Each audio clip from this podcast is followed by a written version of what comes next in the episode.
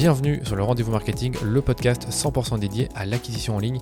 Quel que soit votre levier payant ou organique, vous trouverez sur ce podcast des astuces, des bonnes pratiques et des stratégies payantes appliquées par des experts et des marques e-commerce à succès comme Merci Andy, 900care, Spring et bien d'autres.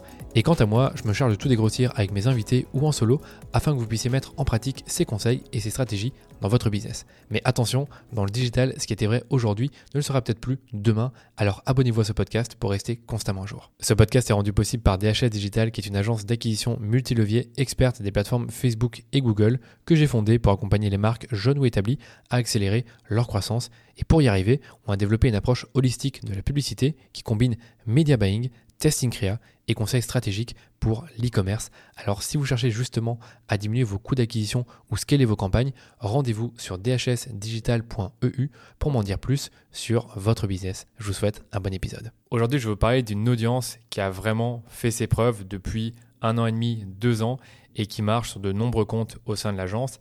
Cette audience va vous surprendre parce que ce n'est pas une audience similaire, ce n'est pas une audience par intérêt, c'est une audience large sans aucun critère de ciblage.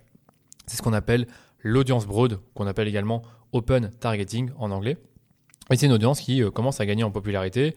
D'abord, euh, il y a deux ans, quand Facebook a commencé, à, enfin plutôt Meta, a commencé à, nous parler du fait que c'était bien d'avoir des ciblages qui étaient larges. Alors bien sûr, on a commencé à le faire en élargissant nos lookalikes, donc nos audiences similaires, et en élargissant nos centres d'intérêt.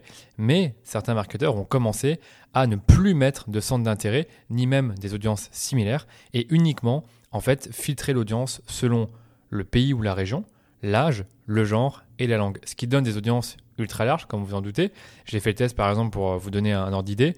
Si je prends par exemple en France les femmes de 25 à 45 ans, admettons que c'est mon cœur de cible, je ne mets aucun centre d'intérêt, je ne mets aucune audience similaire, et j'ai une audience comprise entre 9 millions et 400 000 personnes et 11 millions et 100 000 personnes, ce qui est évidemment énorme et qui va à l'encontre finalement d'une stratégie marketing dans laquelle on va chercher à cibler un public précis pour lui montrer ben, un produit qui pourrait l'intéresser.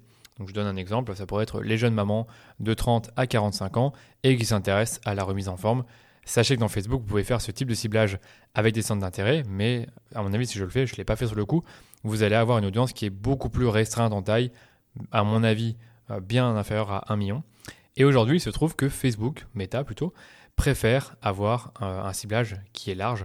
Euh, j'aime pas trop donner des généralités, mais c'est vrai que de plus en plus, on remarque que le ciblage large finit par euh, dépasser certaines audiences qui étaient historiques et qui fonctionnaient bien, les dépasser parce que bah, au fur et à mesure du temps, Facebook apprend des choses sur les personnes qui sont dans l'audience large et finit par mieux optimiser les campagnes. Et de plus, si on augmente les budgets, on le verra après, l'audience large a tendance à bien tenir le coup puisqu'il y a beaucoup plus de personnes que dans une audience qui est beaucoup plus restreinte et beaucoup plus affinée avec des centres d'intérêt.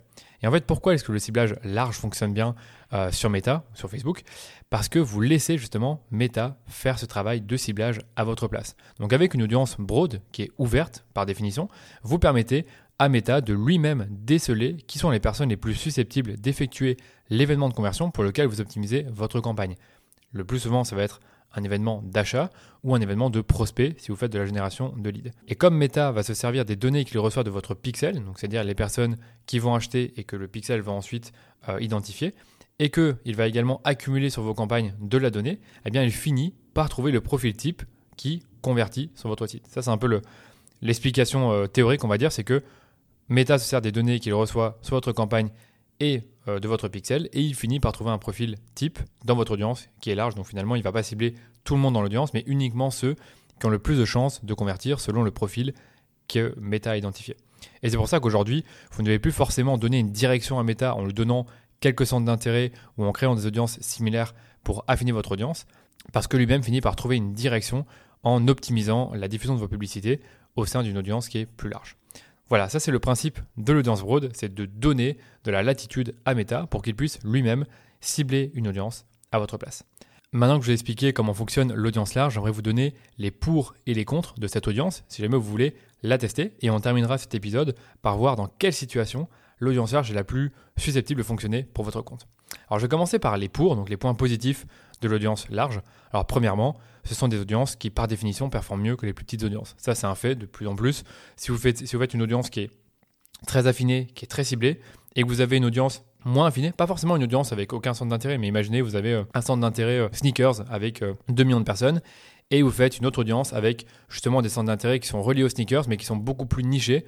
là sur le coup, j'ai pas d'exemple en tête, mais vous imaginez que vous passez d'une audience à 200 000 personnes, tandis que vous en avez une autre avec 2 millions. Généralement, l'audience avec plus de personnes, donc dans ce cas-là 2 millions de personnes, finit par mieux performer que l'audience qui est plus petite en taille. Euh, surtout, euh, plus, le, plus vous dépensez du budget. C'est-à-dire que quand vous avez un plus petit budget, il y a des chances que l'audience plus affinée fonctionne mieux au début parce qu'en fait vous donnez directement la direction à Meta. Mais au fur et à mesure que vous allez dépenser du budget et que la campagne va s'optimiser d'elle-même par la data, eh bien l'audience qui est plus large va finir par mieux fonctionner. Le deuxième point qui joue en faveur de l'audience large, c'est que les intérêts eux-mêmes ne sont pas 100% précis. C'est-à-dire que Meta ne capture pas toujours de manière très précise les vrais centres d'intérêt d'une personne. Je vous donne un exemple. Si je me suis intéressé au tennis il y a 3 ans et que euh, depuis 2 ans j'ai plus lu un seul article, ça veut fondamentalement dire que je ne suis plus intéressé par le tennis. Mais pour Meta, je le suis toujours parce que je m'y suis intéressé il y a 3 ans. Et l'inverse est vrai aussi. Je peux m'intéresser à certaines choses, mais Meta ne l'a pas capturé euh, et ne m'a pas, on va dire, euh, ajouté dans un bassin d'audience euh, sur base d'un intérêt bien précis qu'il a pu définir. Donc ça, c'est une possibilité également, c'est que pour un intérêt donné, par exemple tennis, eh bien, il y a des personnes qui ne sont plus intéressées par, ce, par, cette, euh, par le tennis, et il y a des personnes qui sont intéressées par le tennis, mais qui ne se trouvent pas dans euh, bah, l'intérêt en lui-même. Troisième point qui joue en la faveur des audiences larges, c'est que Facebook a supprimé de nombreux intérêts ces dernières années et surtout cette année. Je donne un exemple. Pour un client, on avait l'habitude d'utiliser des intérêts très précis sur la santé, donc par exemple cardiologie, cœur, je pense qu'il y avait aussi euh, euh, respiration, enfin des trucs comme ça. Et je sais qu'une partie de ces intérêts-là ont disparu et ne permettent plus de faire le même ciblage qu'on faisait auparavant. Ce qui fait qu'aujourd'hui, on est obligé d'avoir des intérêts qui sont très larges comme santé, qui veut un peu tout dire finalement. Quatrième point par rapport aux audiences larges, c'est qu'elles sont plus faciles à scaler étant donné la taille de l'audience. Donc là, c'est un peu ce que je vous disais, c'est que quand vous commencez à dépenser des budgets plus importants, si votre audience elle est restreinte, malheureusement, Facebook va un peu tourner en rond. Tandis que si l'audience elle est large, Facebook ira de lui-même chercher des nouvelles personnes dans l'audience que vous n'avez pas ciblées auparavant, pour autant que vous lui donnez suffisamment de contenu euh, afin euh, de, d'aller chercher des personnes qui pourraient s'intéresser à ce contenu-là.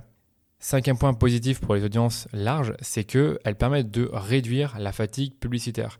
Là, c'est la même chose, vous le savez très bien, si vous avez des audiences qui sont plus restreintes en taille, que ce soit des audiences personnalisées ou des audiences, euh, froides, donc sur base d'intérêt ou d'audiences similaires, eh bien, il y a un moment où vous allez dépenser un certain niveau de budget et vous allez peut-être fatiguer votre audience par le fait que vous montrez les mêmes publicités aux mêmes personnes. Alors que quand vous avez une audience large, Facebook aura un peu moins tendance à tourner en rond parce qu'il y a beaucoup plus de personnes à disposition et qu'il pourrait toucher.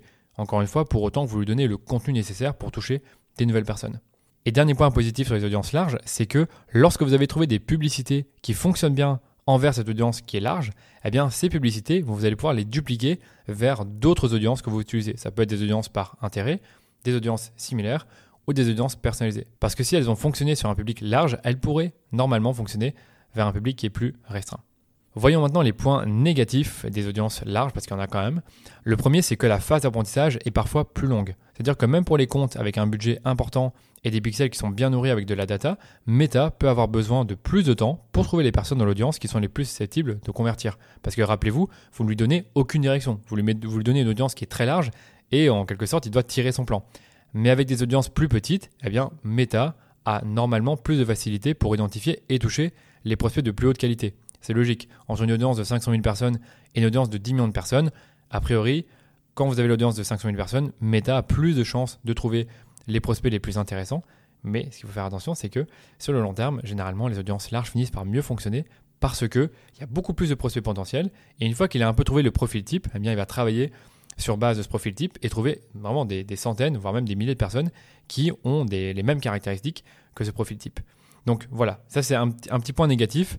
Et même si vous avez un compte qui dépense beaucoup d'argent, ça peut prendre plusieurs semaines avant que Facebook vraiment arrive à, comment dire ça, euh, arrive à sa vitesse de croisière, c'est-à-dire qu'il finit par sortir de la phase d'apprentissage et donc il a trouvé le prospect idéal euh, dans cette audience-là. Deuxième point négatif, c'est que parfois l'audience large ne marche pas. Donc malgré tous vos efforts en créa, malgré le fait que votre produit est grand public, eh bien Meta n'arrive pas finalement à optimiser la diffusion de vos publicités pour trouver les bonnes personnes dans cette audience-là, ou simplement c'est une audience qui ne marche pas pour votre compte et c'est comme ça. Troisième point négatif, c'est que pour un produit qui est niché et spécifique, l'open targeting, donc le, ciblage large, fonctionne moins bien. Donc typiquement, de l'équipement pour aller pêcher, par exemple, ça ne parle pas à tout le monde. Et donc du coup, il y a des chances que l'audience large fonctionne moins bien pour des produits euh, qui sont plus nichés et plus spécifiques. Mais j'ai envie de vous dire, c'est pas toujours vrai parce que récemment, j'ai eu un invité sur le podcast euh, qui s'appelle David Sox et qui est le fondateur de, Polar Analytics, donc un logiciel d'analytics multicanal pour les e-commerçants. Donc c'est très très niché. Et sa meilleure audience pour générer des prospects pour son logiciel est une audience qui est large. Et il nous l'a justement dit dans le podcast qu'on a enregistré il y a quelques semaines. Et je termine cet épisode en vous donnant quelques conseils pour savoir quand utiliser l'open targeting. Alors le premier conseil que je peux vous donner, c'est que pour des produits et des services qui sont grand public, donc c'est-à-dire des produits ou services qui peuvent convenir à un très grand nombre de personnes, donc typiquement des produits dans le fitness, la santé, la déco d'intérieur, euh, carrière professionnelle, habillement, joaillerie, tous ces secteurs, tout ce type de produits peut convenir à un très grand nombre de personnes et donc du coup avoir un ciblage large fait sens dans ce cas-là. Le deuxième point important à prendre en compte quand vous faites de l'open targeting, donc du ciblage large, c'est que votre pixel doit avoir beaucoup de données. Donc combien de données de conversion votre pixel a récolté le mois dernier Eh bien vous devriez le savoir parce que idéalement, moi j'aime bien dire qu'il faut au moins 100 conversions par mois avant d'utiliser le ciblage large. Alors sur le coup, c'est une règle arbitraire qu'on s'est donnée, mais dites-vous que plus vous avez de conversions, au mieux. C'est-à-dire qu'avoir 10 000 ventes, c'est mieux que d'avoir 5 000 ventes aux yeux de Facebook pour que l'open targeting fonctionne euh, le plus efficacement possible. Donc du coup, si vous avez plus de conversions, eh bien normalement, l'open targeting fonctionne mieux que si vous avez moins de conversions ou très peu de conversions. Donc typiquement, si vous avez 5 euh, achats sur le mois, l'open targeting, c'est peut-être pas une bonne idée. Si vous en avez 150, ça commence à être intéressant, mais c'est pas non plus l'idéal. Troisième point important quand vous utilisez l'open targeting, c'est que si vous avez une entreprise locale qui opère sur un périmètre plus restreint, n'essayez pas justement de mettre trop de centres d'intérêt ou des audiences similaires parce que l'audience va être beaucoup trop petite et vous le savez, Facebook n'aime pas trop les audiences qui sont trop petites. Ou si vous êtes dans un pays avec une population plus petite, comme la Suisse par exemple, ou la Suisse romande, donc euh, justement uniquement les Suisses qui parlent français, bah, l'audience va faire, je pense, 2 euh, millions ou 3 millions, pas plus, euh, quand vous faites du ciblage large, donc ce qui n'est pas énorme. Donc si vous commencez à mettre des intérêts ou des audiences similaires, eh bien là, pareil, vous allez réduire encore la taille de l'audience. Et même avec un, produit qui est niché, bah, ça fait un peu petit comme audience. Et enfin, je vous conseille d'utiliser les audiences larges pour faire du testing créatif et donc identifier des créas qui ont un potentiel de scale parce qu'elles ont fonctionné sur une audience qui était large. Et ça, on en a parlé dans un épisode que j'ai publié il y a quelques semaines sur le podcast et qu'on vous mettra dans les notes de l'épisode et dans lequel je vous explique comment tester vos créas sur des audiences qui sont larges. Voilà pour ce mini-épisode, je pense que vous avez compris ce que je vous conseille de faire. Testez l'audience broad sur votre compte si vous répondez aux critères que j'ai cités, c'est-à-dire un produit qui est grand public et un pixel qui a beaucoup de données. Cette audience pourrait vous apporter le gain de performance que vous attendiez depuis iOS 14 et ou vous permettre de scaler vos campagnes plus facilement puisque l'audience est plus large.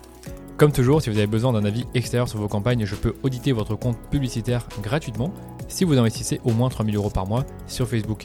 Dans cet audit, j'analyse minutieusement votre compte publicitaire sur base de 5 critères afin de déceler des opportunités de croissance sur vos campagnes. Si ça vous intéresse, rendez-vous simplement sur dhsdigital.eu audit pour m'en dire plus sur votre entreprise. Merci de votre écoute et on se dit à très bientôt pour un nouvel épisode du Rendez-vous Marketing.